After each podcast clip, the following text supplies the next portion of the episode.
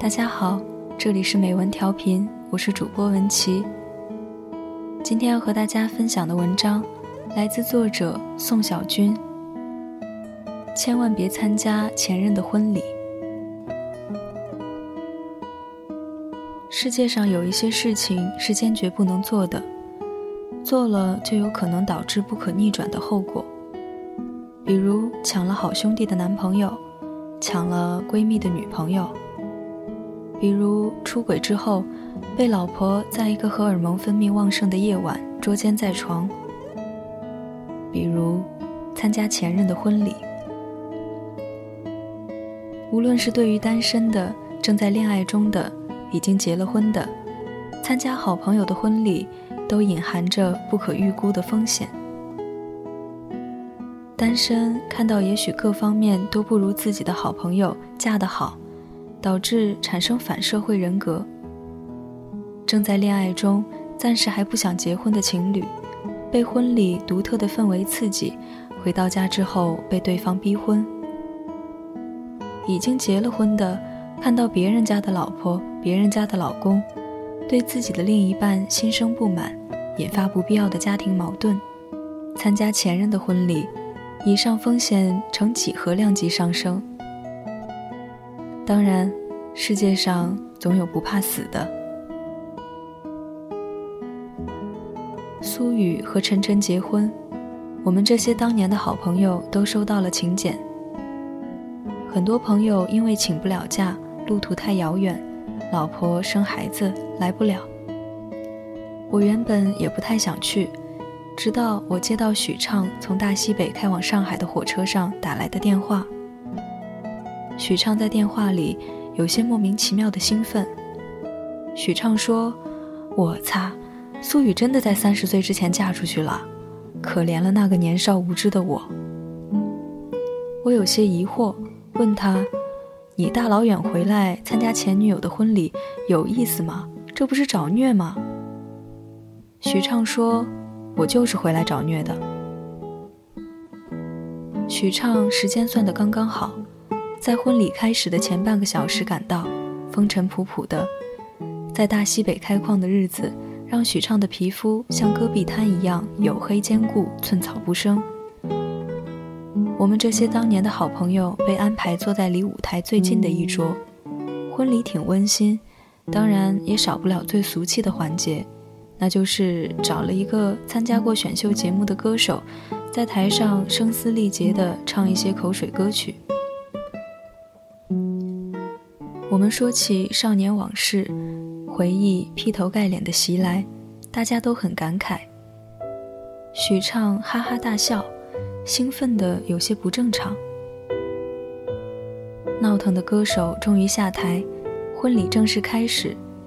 晨晨人模狗样的上了台，在俗气的婚礼进行曲中，婚礼终于出现了最有创意的一环。苏雨选的伴郎和伴娘都是男人。作为伴郎的男人穿着西装，严肃正经；作为伴娘的男人是个矫健的胖子，穿着裙子，头上戴着白色的头纱，同样严肃正经。苏雨这样的出场方式惊呆了全场，不明就里的亲友有的哈哈大笑，有的目瞪口呆，有的大脑开始频繁闪退。我们看着这样违和的画面，不得不赞叹苏雨请男人做伴娘的创意和魄力。许畅看着穿着婚纱的苏雨，一下子安静下来。人生中总有一些时刻，我们会从热闹中突然沉默下来，这种沉默背后，也许有千言万语，也许什么也没有。许畅就这样看着苏雨的父亲，把苏雨的手交给了晨晨。我有些担忧地看着许畅，许畅脸上却还带着笑。台上，新郎新娘交换戒指，说我愿意，接吻。苏雨似乎完全沉浸在幸福中，并没有注意到台下沉默中脸上带着傻笑的许畅。许畅突然拿起桌子上的一瓶洋河大曲，咕咚咕咚灌了几口，噌地站起来冲了出去。我拉了许畅一把，没有拉住。我心想：坏了坏了，要出事。接下来的画面深深地印在我的脑海里，我甚至因此留下了恐婚的阴影。许畅跌跌撞撞地冲到台上，看了苏雨一眼。然后，飞身扑倒作为伴娘的男胖子身上，如同两颗彗星相撞，胖子应声倒地。许畅压在胖子身上，劈头盖脸的亲了下去。所有人都被这样的画面惊呆了。紧接着，许畅从男伴娘身上爬起来，走到苏雨面前，在所有人都没有缓过神来的时候。对着苏雨喊：“苏雨，祝你幸福。”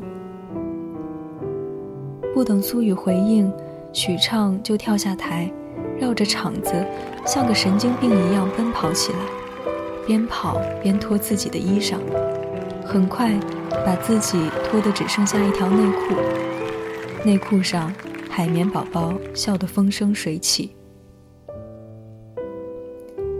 许畅边跑边喊。苏雨，祝你幸福。苏雨，祝你幸福。在大多数人这么多年接受的常识教育里，这样的场面实在是过于超现实。晨晨嘴角抽搐，亲友们的下巴掉了一地，来不及捡起。我和好朋友们都站起来。看着正在绕场裸奔的许畅，不知所措。我瞥见苏雨，奇怪的是，苏雨全程安静地看着许畅，泪流满面。在许畅被保安扔出婚礼现场的时候，苏雨已经哭倒在地。我们都认为，许畅一定是因为受到了太大的刺激，所以精神紊乱了。婚礼结束之后，我们几个要好的朋友和许畅在路边撸串儿。烤羊肉串的烟雾中，许畅再一次讲述了他和苏雨的年少往事。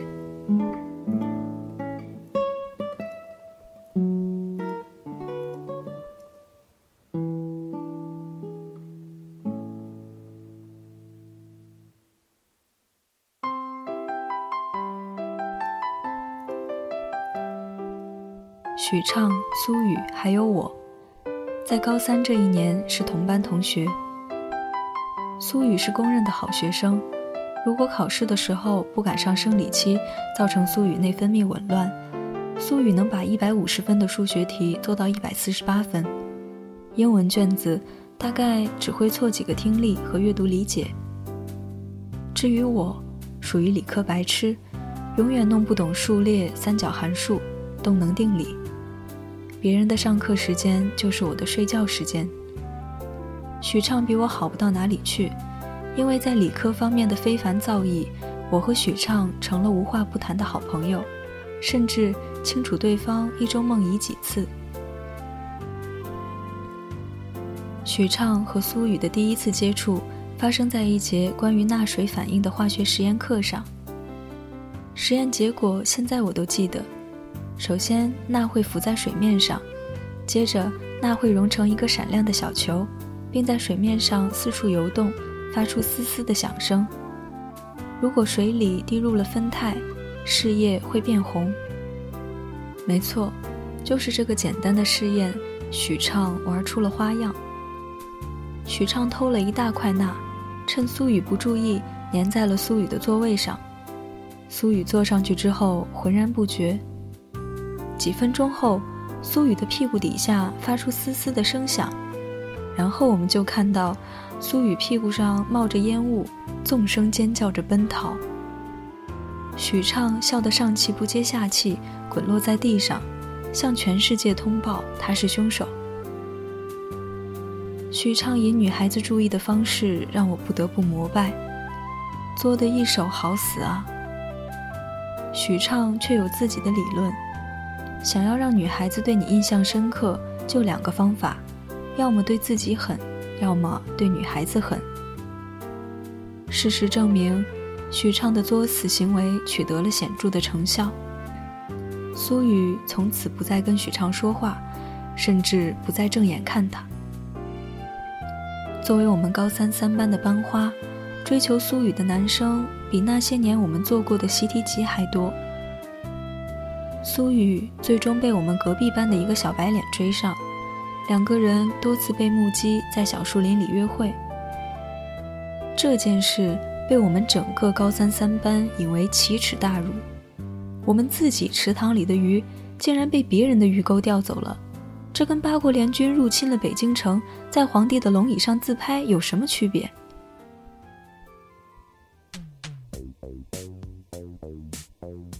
高三正是戡乱救国时期，学校成立了专门的捉奸小分队，严查早恋。小分队由级部主任带领高三各班的班主任，以及班主任安插在班里的特务组成，主要任务就是捉拿早恋的小情侣。捉奸小分队的成员会在情人节、圣诞节、清明节这些节日的夜晚集体出动，拿着手电筒去小树林里、假山旁边、教学楼的角落里、操场大树底下，探照正在进行犯罪活动的情侣。一旦抓获，不但要请家长，还要当众批斗、杀猴下鸡。我严重怀疑。很多男孩长大后前列腺出了问题，就跟那时候留下的心理阴影有关。你想啊，你在黑暗的小树林里，怀里抱着姑娘，嘴里说着情话，姑娘莺莺燕燕，突然之间，一道手电筒的光柱突然不由分说的射过来。苏雨和小白脸去操场约会，两个人卿卿我我的时候。一道手电筒的光柱射过来，吉部主任如同脱缰的野马一样冲过来，小白脸当场吓得前列腺痉挛，骨骼肌不自主站立，肾上腺素急速分泌，也不管苏雨，自己像是一只正在被老鹰捕食的兔子，拔腿就跑。吉部主任冲过来的时候，只看到苏雨惊呆了的脸。吉部主任很快找到了我们的班主任。班主任一时间无法接受一向表现良好的苏雨给班级荣誉抹了黑，勒令苏雨把奸夫说出来，这件事就既往不咎。苏雨外表冷艳，内心坚强，这时候烈女附体，誓死保护奸夫。班主任气得眉毛都不平行了，每天上完课之后，主要工作就是把苏雨叫到办公室，逼问苏雨。奸夫到底是谁？在那段时间里，这件事成为班主任的人生主题。苏雨充分发扬了“打死我也不说”的大无畏精神，此情此景几乎可以写进《烈女传》。苏雨和班主任的对峙成了我们班最大的悬念，同学们开始押宝，赌最后谁能赢。赌注从一顿晚饭升级为一学期的食堂小炒。也有人说奸夫太不男人了，这时候竟然不站出来保护自己的女人，简直不配跟苏雨做奸夫淫妇。办公室里，班主任不厌其烦地对苏雨循循善诱，苏雨打定了主意，疯狂沉默。就在班主任即将崩溃，打算放弃逼问苏雨，重新寻找人生主题的时候，许畅突然冲进来，一把把苏雨拉到自己身后，对班主任义正言辞地说：“奸夫就是我，我就是他奸夫。”苏雨惊呆了，不可思议地看着表演如此逼真的许畅，那个瞬间就想亲自给他颁发一个奥斯卡最佳男主角。班主任大喜，大吼：“我就知道是你这样的坏学生带坏了苏雨。”班主任终于找到了新的人生主题，喊出了永恒经典的三个字：“叫家长。”苏雨站在班主任的办公室门口，看着许畅被五大三粗的老爸一巴掌一巴掌的拍，好像打的根本不是自己的儿子，嘴里还念叨着：“让你不学好，让你不学好。”在许畅的老爸扇到第十八掌的时候，门被推开，苏雨走过去，冷静地站到了许畅面前。许畅一惊，使劲往后拉苏雨。苏雨甩开许畅的手，对着许畅的老爸说：“叔叔，你别打他了，是我要跟他好的。”许畅老爸的巴掌悬在半空中落不下去，呆呆的看着这个一脸倔强的女孩。许畅站在苏雨背后，看着苏雨倔强的背影，整个人融化了。这件事情结束之后，苏雨毅然决然地和小白脸分手，把所有的精力都用在学习和强迫许畅学习上。许畅不再和我们一起睡觉，不再跟我爬墙出去上网，甚至不再跟我一起去食堂吃饭。取而代之的是，许畅一日三餐都和苏雨一起吃，两个人对坐着，假装不认识，各自手里捧着一本英语词典，边吃边背。偶尔抬起头看对方一眼，大概两个人发明了某种电码，用眼神互换信息。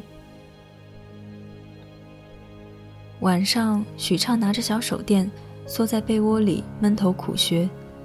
只有自己偶尔不小心放了屁，才把头探出来喘口气。时间飞快，高考很快到来。考完最后一门那天晚上，许畅和苏雨在操场的小树林里散步。这个时候，他们已经不害怕被捉奸小分队抓获了，因为原则上，高考结束之后，所有人都自由了。两个人走在晚风中，各怀心事。许畅想摸苏雨的手，但是又不敢。苏雨在想什么？许畅不知道。也许苏雨想的跟许畅想的是同一件事。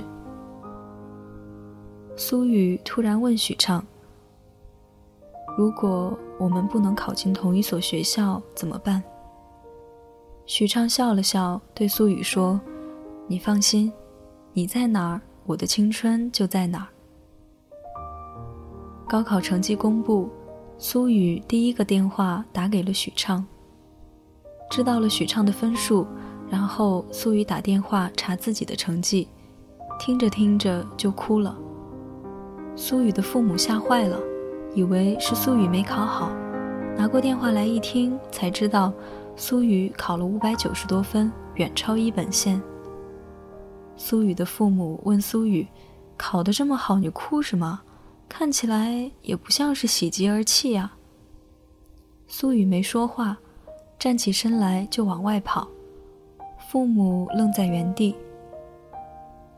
苏雨跑到许畅家楼下，大喊：“许畅！”许畅冲出来，苏雨紧紧地抱住许畅，哭着说：“我……”我比你高了一百多分，怎么办？怎么办？我们不能去同一所大学了。许畅心情复杂的抱紧苏雨，没说话。苏雨哭得汁水淋漓。许畅的老爸站在门口，看着这对紧紧拥抱的少年情侣，叹了口气，转身走进屋里。要开学了，我考进了老家附近的一所学校。苏雨哭着挥别我们念高中的城市，一路上眼睛都没干。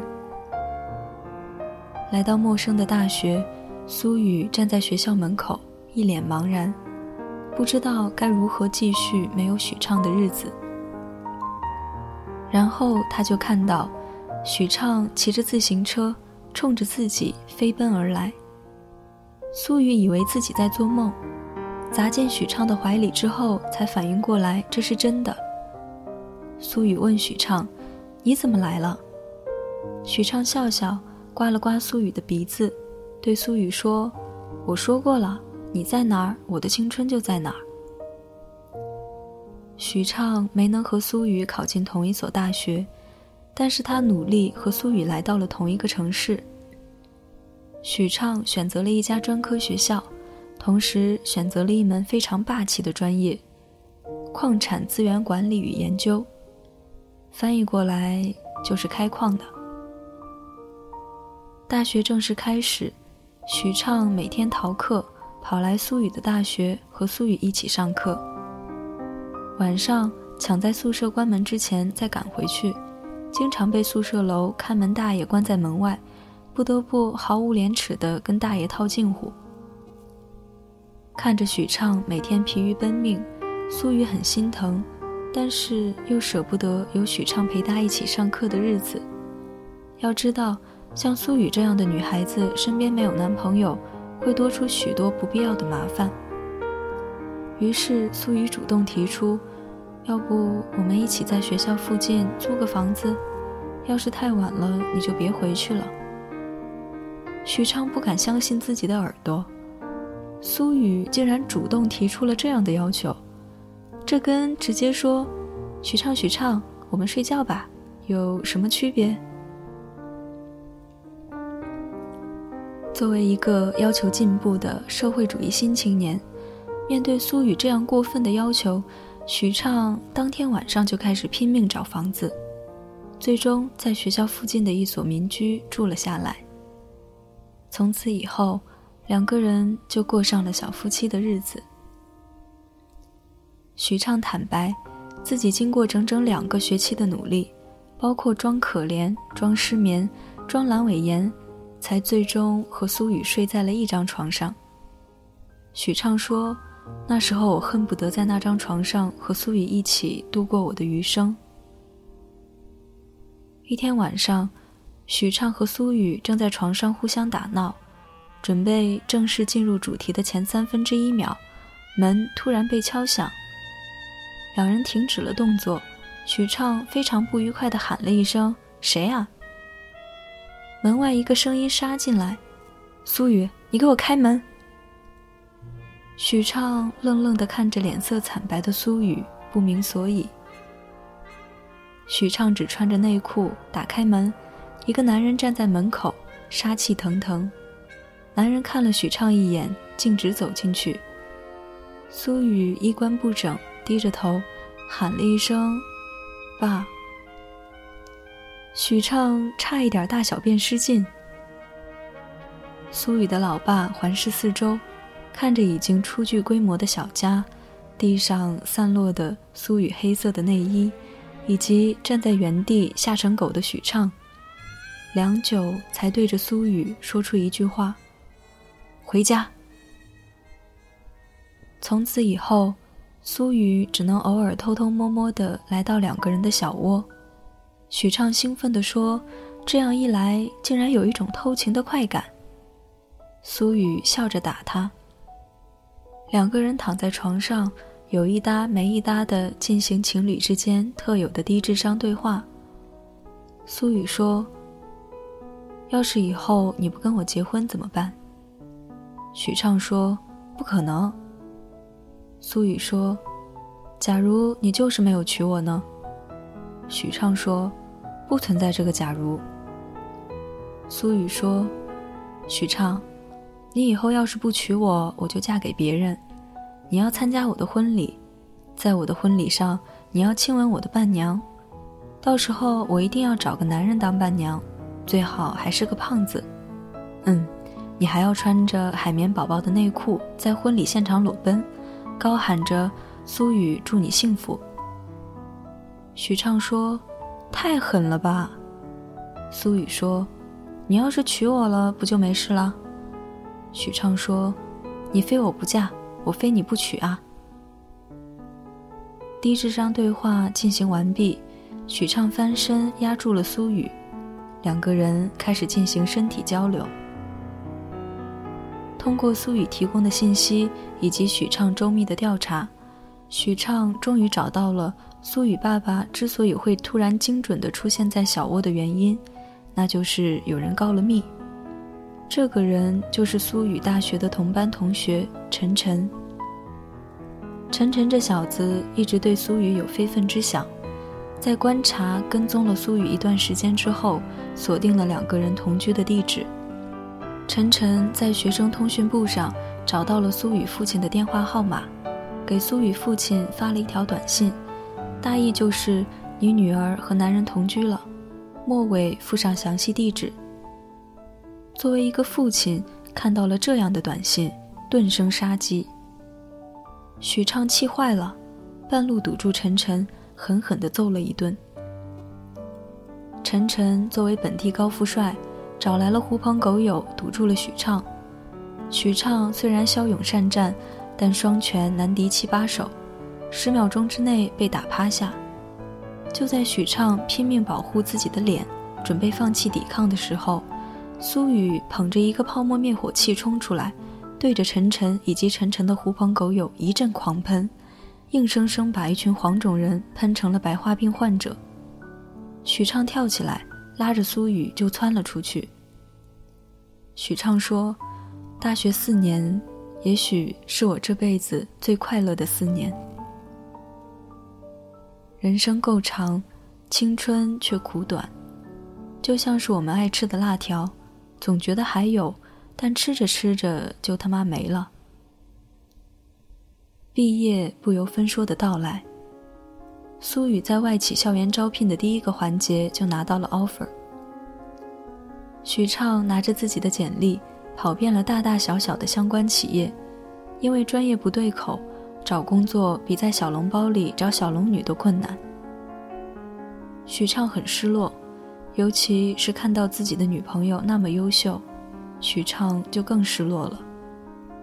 苏雨安慰许畅：“没事儿，慢慢找。”三个月过去了，苏雨已经入职，过了试用期，在外企干得风生水起。许畅却还没有找到工作，这几个月的房租都是苏雨付的。就在许畅即将堕落的时候，一份工作机会找到了他，但是工作地点不在本市，而要去大西北。简单的说，就是去大西北和工程队一起开矿。许畅举了一千万个参加开矿的好处，但是苏雨少有的情绪激动，坚决反对。许畅不敢再提，只能先斩后奏，偷偷的买好了票，留下了一封信，趁着天还没亮，偷偷爬起来，在苏雨脸上亲了一下，溜了。在去往大西北的火车上，许畅第一次流下眼泪。分隔两地的日子显得无比漫长。许畅感觉自己和苏雨处在两个不同的时空，苏雨的一天就是自己的一年。他第一次觉得“度日如年”这个成语如此贴切。许畅的归期一拖再拖，成功的错过了两个人当年所有的纪念日：苏雨的生日，苏雨阑尾炎康复纪念日。苏雨所有的安全期，在此期间，苏雨被上司性骚扰，被主管排挤，被父母逼婚，被闺蜜取笑。许畅只能在电话里一遍又一遍地安慰苏雨。苏雨总是说：“我没事儿。”时间和距离是很奇怪的东西，我们都坚信真正的爱情可以超越时间和距离。其实，爱情里面临的所有磨难都不可怕，最可怕的只有两个字：消磨。许畅在大西北找到了矿藏，和工程队一起没日没夜的探测开矿，加上手机信号非常不稳定，很久没有给苏玉打电话。好不容易挨到了休息，许畅找了当地地势最高的地方，爬上树。给苏雨打了一个电话。电话里，苏雨轻描淡写的说：“许畅，上周三晚上我胃疼的快要死了，我就想我不怕死，在死前我也得给你打个电话。结果电话总是不在服务区，最后我打给了晨晨，晨晨送我去医院，陪了我一个晚上。你跑哪儿去了？怎么还跑出服务区了呢？”苏雨轻描淡写的语气，让许畅悲从中来，趴在树上泣不成声。爱情需要相濡以沫，唯独经不起消磨。许畅在大西北待了十个月，成功的找到了矿石。在工期结束的当天，许畅兴奋地打电话给苏雨，想告诉苏雨，我就要回去了。结果在许畅开口之前，苏雨一句话就把许畅砸进了谷底。苏雨说：“许畅，我很累了，我们分开吧。”许畅风风火火地赶回本市，认定一定是晨晨趁虚而入。打算冲回去揍晨晨一顿，然后强行推倒苏雨，好好恩爱一番，就什么事也没有了。许畅回到他和苏雨居住的小区，就看到苏雨的左腿打着石膏，在晨晨的搀扶下艰难地走路。晨晨跑前跑后，无微不至的照顾。许畅沉默了，愣在原地，满腔怒气。瞬间化为悲凉。许畅质问自己：爱是什么？爱不就是照顾和陪伴吗？如果连照顾和陪伴都做不到，你凭什么说你爱他呢？许畅没有得到答案。他回到了属于他的地方——大西北，继续为祖国建设添砖加瓦。两年之后，苏雨和晨晨结婚，我们这些当年的好朋友都收到了请柬。婚礼上，在许畅的脑海中，情侣之间低智商的对话再一次响起。许畅，你以后要是不娶我，我就嫁给别人。你要参加我的婚礼，在我的婚礼上，你要亲吻我的伴娘。到时候我一定要找个男人当伴娘，最好还是个胖子。嗯，你还要穿着海绵宝宝的内裤在婚礼现场裸奔，高喊着“苏雨祝你幸福”。许畅遵守了这个无厘头的约定，苏雨泣不成声，全世界都是许畅从灵魂里喊出来的声音：“苏雨，祝你幸福。”